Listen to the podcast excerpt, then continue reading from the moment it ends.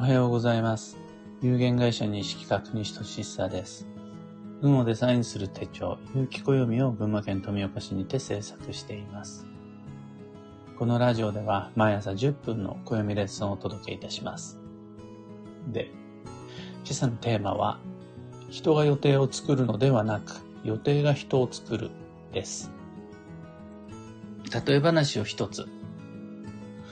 僕は、夜更かしなもので、平気で1時2時過ぎまで映画を見たり、お酒を飲んだり、思いついたら仕事をし始めたりしちゃうっていう行動をもう45年間ずっと続けてきたわけですが、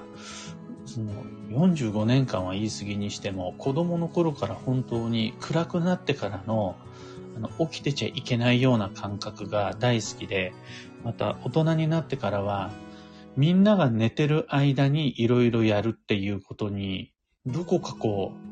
う、背徳を含めた優越感みたいなものを感じるタイプの人間で、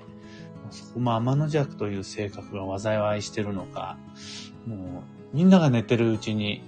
自分は仕事してるとか、みんなが寝てる時に自分は遊んでるとかっていうのが好きで、ずっともうバイトしてた時も、受験勉強もそんな感じで過ごしてきてしまった結果、まあ朝が苦手で、本当に朝苦手です。というかもうね、朝って、その、起きなくちゃならないとこ、時間から、いかに寝るかっていうことに喜びを感じるタイプで、うん、もう早起きなんて無理なタイプなんです。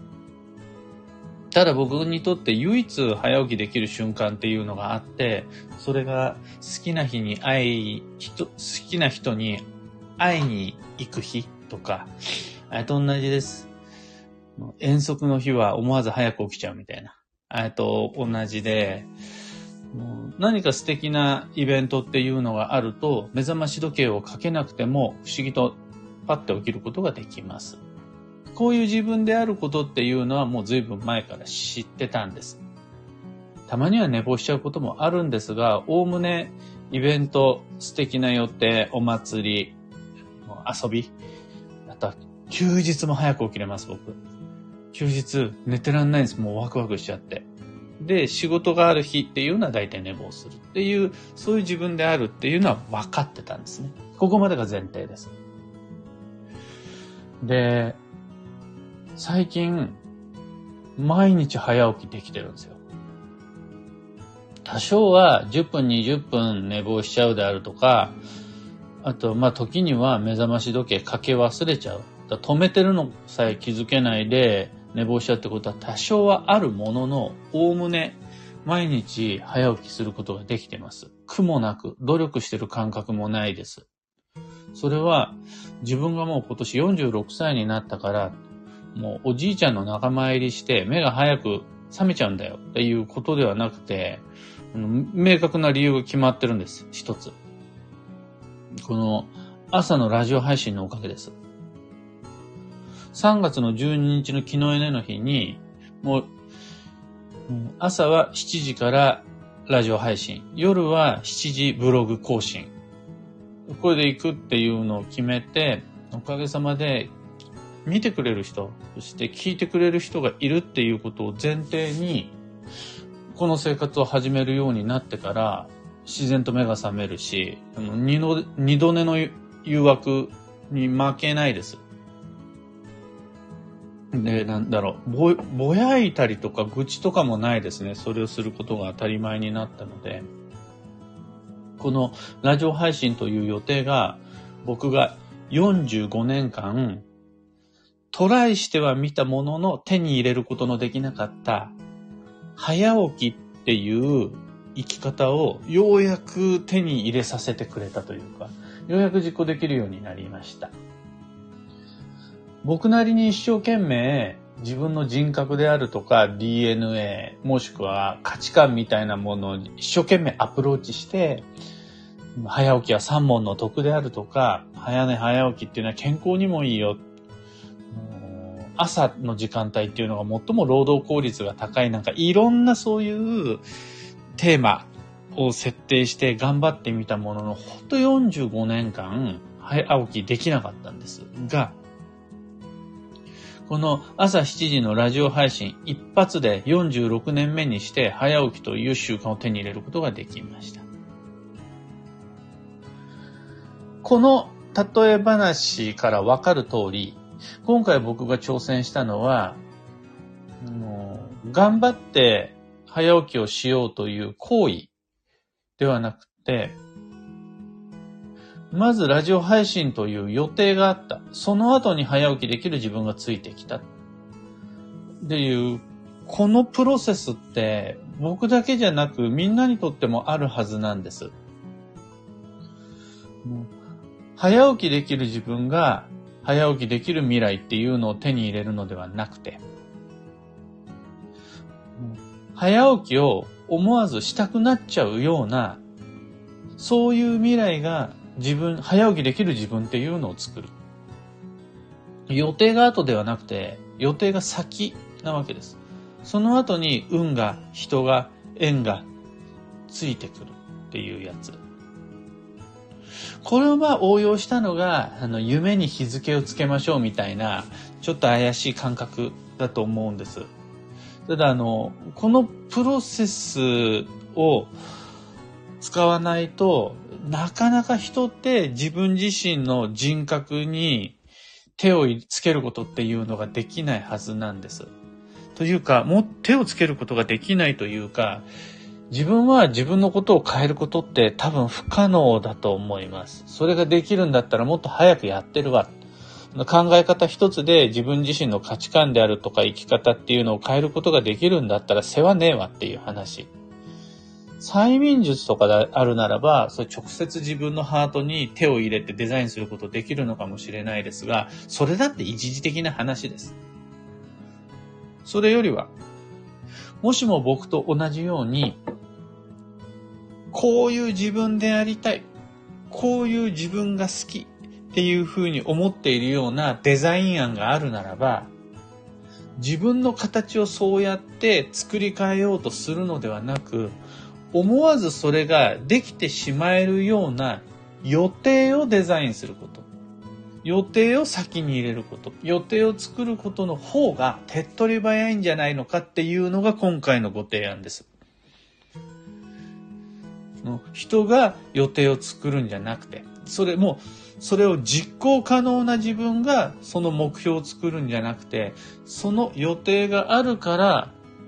そのために人の運が後からついてくる。僕にとってはそれが朝のラジオ配信だったんですが、仕事が自分を作ってくれるっていう人がいたりとか、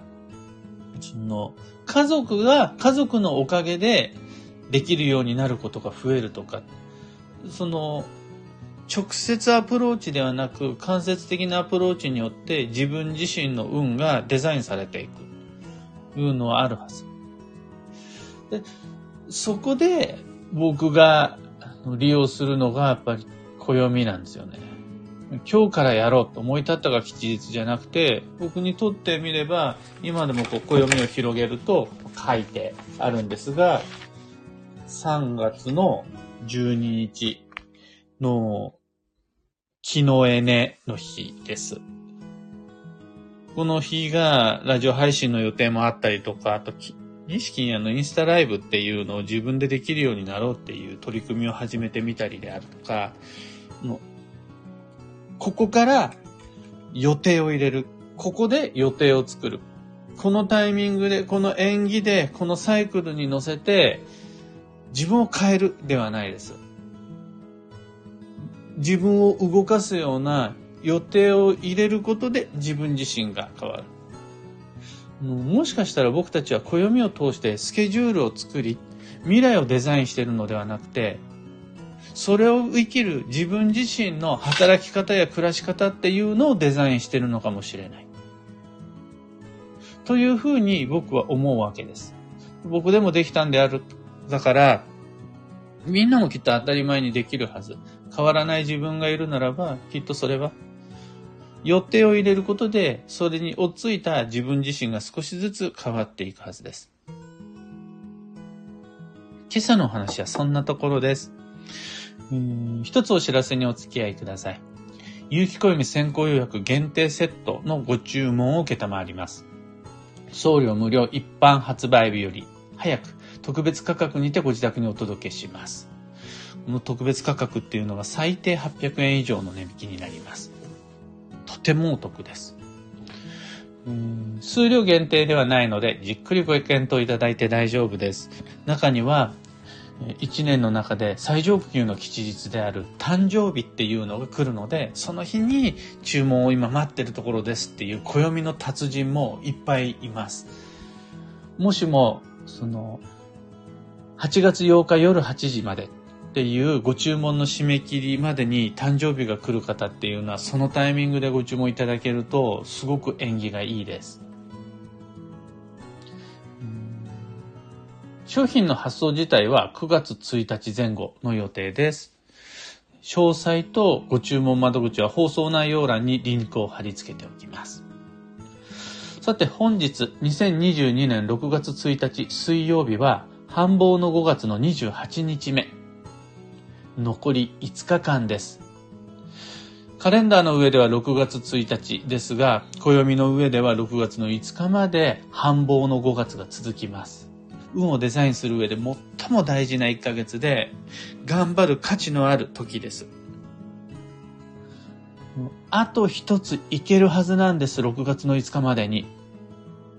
まずはその一つを見つけ、その一つだけに専念してきち。二つ目いらないです。三つ目欲張る必要なしです。その一つが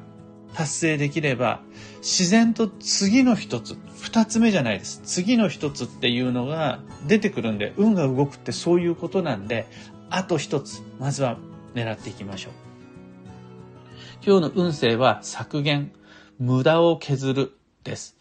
全部を手に入れようとするのではなくて、無理な予定、難しい課題、余計な重圧っていうのをまず減らすところから始めましょう。そうすると運が回り始めますっていうのが削減無駄を削るの意味合いになります。幸運のレシピはチキンナゲット。これチキンっていうのがポイントなので、バンバンジーでも鶏肉のカシューナッツ炒め、あの、オイスターソースで味付けしたやつ、あれでももちろん OK です。